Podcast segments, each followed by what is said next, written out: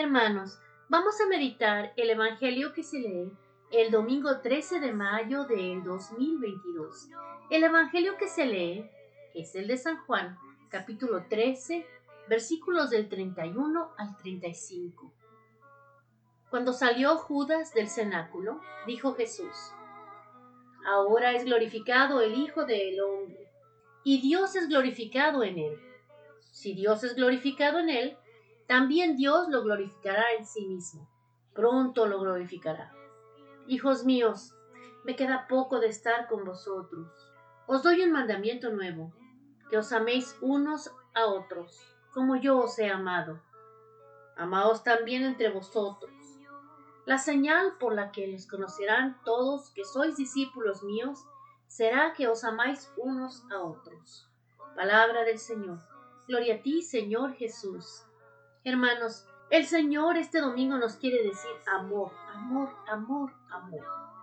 Todo el tiempo en el Evangelio Él nos habla de eso, del gran amor que Él nos tiene, de que Él es amor, que Él es perdón, que Él es compasión, misericordia, sanación.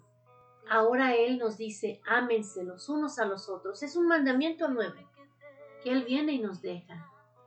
Y como dicen la señal de los cristianos, los que seguimos a Cristo, todos se muestra en el amor. El amor que uno puede proyectar, el cómo nos perdonamos unos a otros, hermanos. El cómo tratamos de ser buenos y de pensar en buenas intenciones unos con otros. Como dicen, pon la otra mejilla. Eso quiere decir perdona, ama. ¿Quieres ser amado? Enseña. Enséñalo amando tú primero. Debemos de practicar este verbo que el Señor nos ha dejado, que es el verbo del amor. Yo te amo, tú me amas, nos amamos.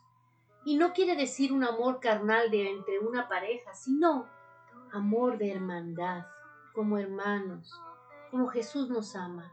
Jesús nos ama como sus hermanos, como sus hijos, como su creación. Así nos ama Dios. Y Él nos dice, vine aquí, me hice hombre para enseñarte a amar.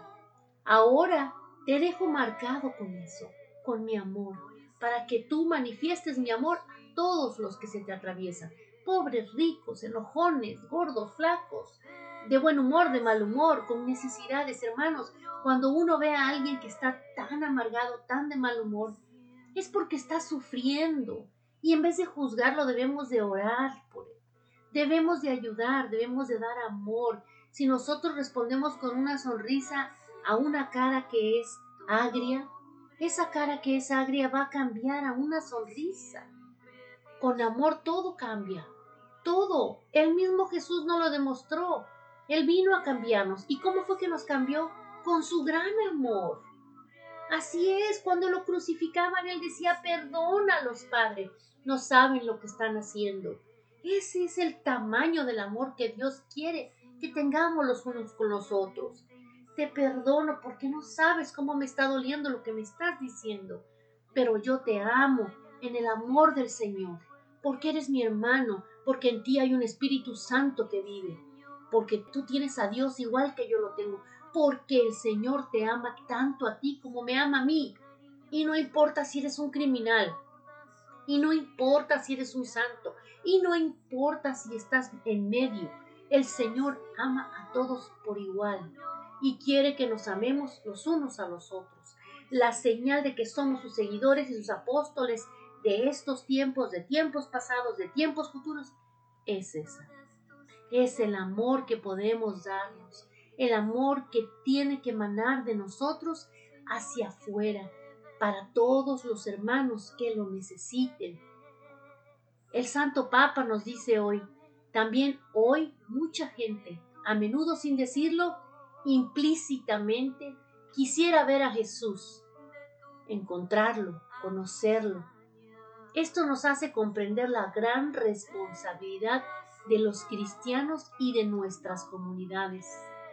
Nosotros también debemos responder con el testimonio de una vida que se entrega en el servicio, de una vida que toma sobre sí el estilo de Dios, cercanía, compasión, ternura, y se entrega en el servicio.